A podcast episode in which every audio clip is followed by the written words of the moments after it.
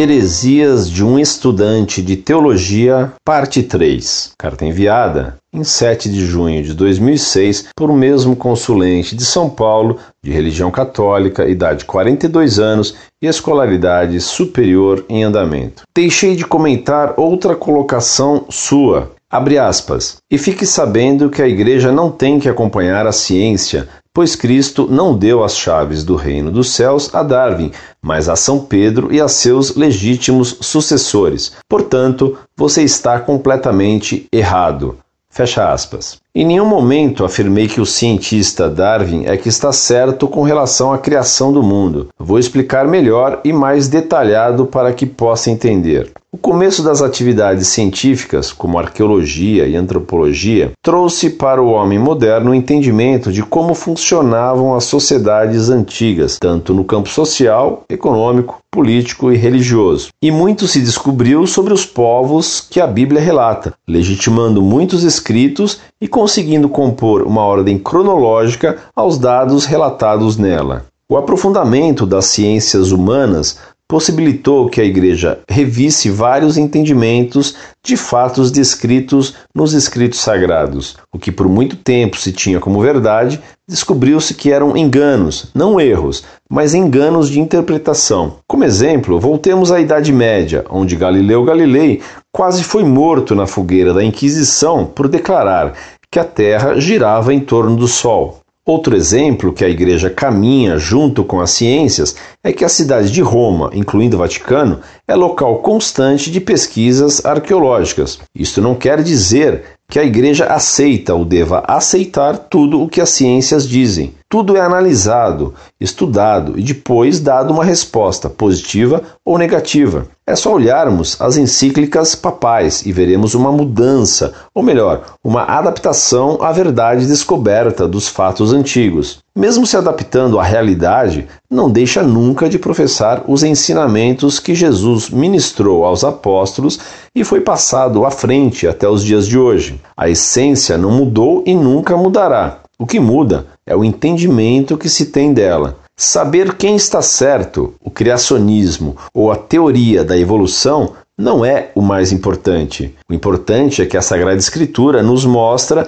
que foi pelo amor de Deus que tudo existe, que tudo foi criado. Aí entramos em um outro tema que é longo e não há como discuti-lo neste momento. Outra coisa que queria falar é sobre uma colocação minha que você colocou na sua resposta. É muito esperto este método de tirar do contexto uma frase apenas e lançá-la no ar. O mais correto era ter reescrito todo o parágrafo e não apenas uma frase, pois a deixa sem sentido ou deturpa o seu entendimento. A mesma coisa acontece com quem usa apenas um versículo da Bíblia para fundamentar uma ideia. Acaba caindo no fundamentalismo barato e fútil. Para seu conhecimento, também não existem vogais no alfabeto egípcio antigo. Eles desenhavam símbolos e cada um significava uma consoante ou palavra, ou objeto, ou forma, e até uma frase. Isto a arqueologia e a antropologia descobriram depois de muito estudar e pesquisar. O alfabeto hebraico, até os primeiros séculos de nossa era, não tinham vogais e o que determinava o som das vogais era o som da consoante. Como exemplo, o nome de Deus escrito em hebraico e transliterado para o nosso alfabeto é YHWH. Posteriormente foram atribuídas as vogais, ficando Yahvé. As traduções latinas já trazem como Javé, e numa junção de YHWH e Adonai, Alguns traduzem como Jeová. Este entendimento não é fruto da minha imaginação ou minha vontade, mas de estudos que muitos doutores no assunto fizeram e que a igreja aceita como correto. Agora, se não aceita as descobertas científicas, creio então que continua acreditando que a Terra é o centro do universo e que tudo gira em torno dela. Aconselho a se instruir melhor para responder com mais clareza e entendimento as perguntas que lhe fazem, para não dar resposta como a que deu a mim, chamando-me de uma pessoa cheia de empáfia, de ignorante e soberba. Apenas expressei minha opinião diante de colocações que são feitas nas suas respostas, que são fracas de sustentação e fundamentos tanto teológicos como históricos. Leia os documentos da Igreja, os do Concílio Vaticano II, o Catecismo da Igreja Católica, as encíclicas papais, os documentos da Congregação da Doutrina da Fé, muitos escritos pelo Papa Bento XVI, quando prefeito da congregação, entre outros. Serão grandes subsídios para suas respostas. Quando citar algum documento, indique onde se encontra a citação, para que as pessoas possam ler o texto todo e entender o contexto do escrito. Em tudo seja Cristo o centro. De São Bento de Núrcia. Muito prezado, salve Maria. Você me manda mais uma carta tentando explicar o que disse e justificar-se de alguma maneira. Ficou pior ainda. Meu caro, seu mal é ser pretensioso. Esse defeito é próprio de quem faz uma faculdade ruim. Pensa que sabe e nem sabe o quanto ignora. Para explicar melhor o que você pensa que pensa, você me escreveu. O aprofundamento das ciências humanas possibilitou que a Igreja revisse vários entendimentos de fatos descritos nos escritos sagrados, o que por muito tempo se tinha como verdade, descobriu-se que eram enganos, não erros, mas enganos de interpretação. Para você, muito vazio candidato a teólogo, a Igreja só descobriu que ensinara como verdades coisas erradas depois que a ciência fez grandes descobertas. Se fosse assim, você confessa que segue a ciência e não a Igreja.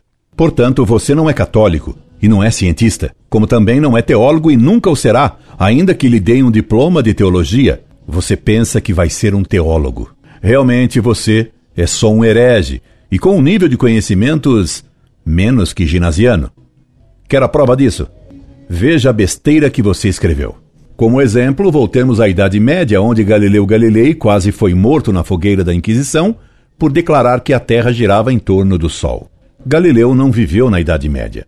Galileu nasceu em 1564 e morreu em 1642, em plena Idade Moderna. Marca-se o fim da Idade Média em 1453, com a queda de Constantinopla. E o problema de Galileu não foi por declarar que a Terra girava em torno do Sol. Quem defendeu isso foi Copérnico. Galileu defendia que a Terra girava em torno de seu eixo e queria provar isso pelas marés. Meu caro, o carro de sua ignorância é puxado por parelhas de sofismas e de mentiras.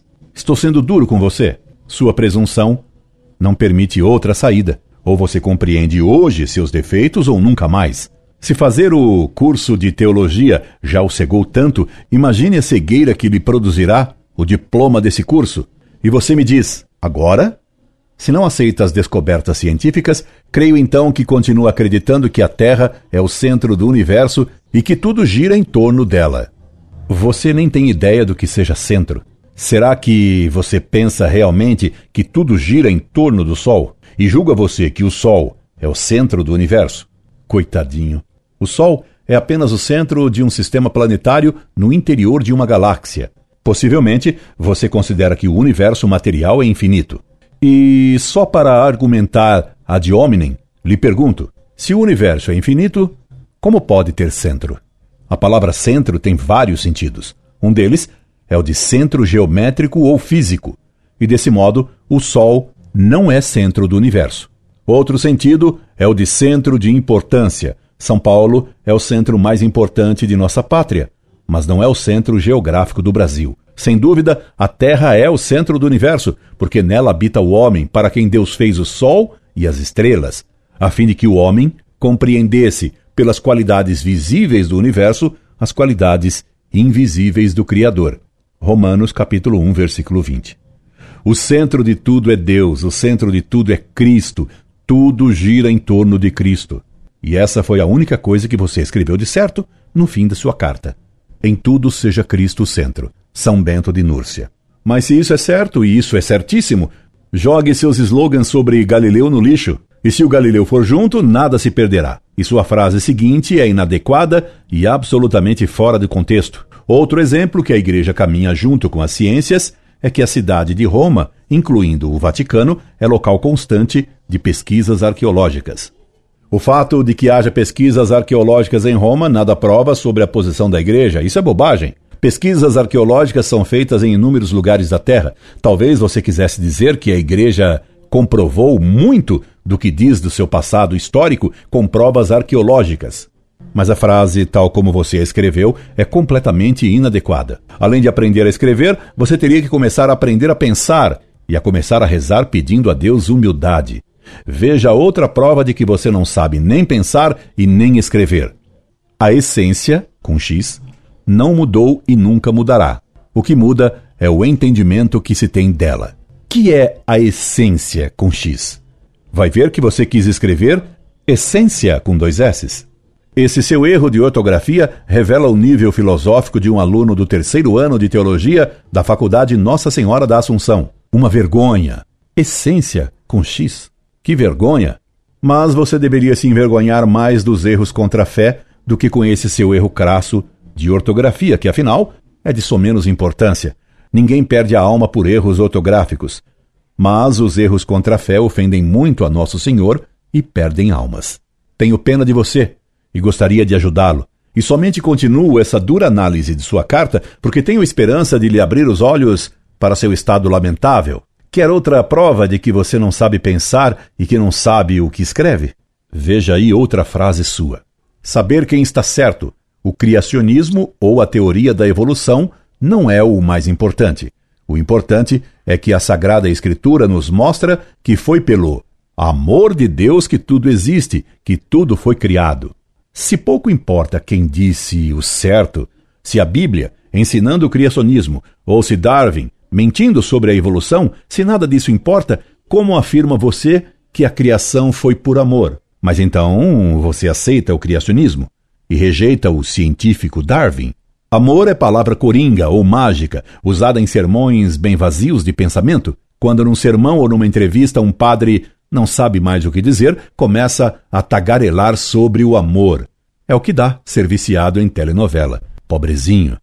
Muito provavelmente você nem sabe o que significa a palavra amor. Por fim, agradeço-lhe sua preocupação com minha ignorância, pois que me dá um conselho que venho pondo em prática há muitos anos, pois que me diz: aconselho-o a se instruir melhor para responder com mais clareza e entendimento as perguntas que lhe fazem, para não dar respostas como a que deu a mim, chamando-me de uma pessoa cheia de empáfia, de ignorante e soberba. Apenas expressei minha opinião diante de colocações que são feitas nas suas respostas, que são fracas de sustentação e fundamentos, tanto teológicos como históricos. E você não tem vergonha de me escrever isso. Teólogo, cura-te a ti mesmo. Meu caro, coloque-se diante de Deus, peça-lhe que ele lhe faça ver o que você mais precisa. E você precisa de muita coisa. Se eu puder ajudá-lo, conte comigo, que desde já peço a Deus que lhe abra os olhos para que veja sua imensa presunção. Todos devemos, quer eu, quer você, ver bem como somos sem valor, como em nós nascem tendências para o erro e para o mal, e compreendermos que só Deus é a fonte de sabedoria. Somente Nossa Senhora, meu caro, pode retirá-lo do abismo em que você jaz. Rogo a ela que o ajude. Um abraço, ainda com alguma esperança, pela ação da Virgem Maria em sua alma. Incorde Jesus Semper, Orlando Fedeli.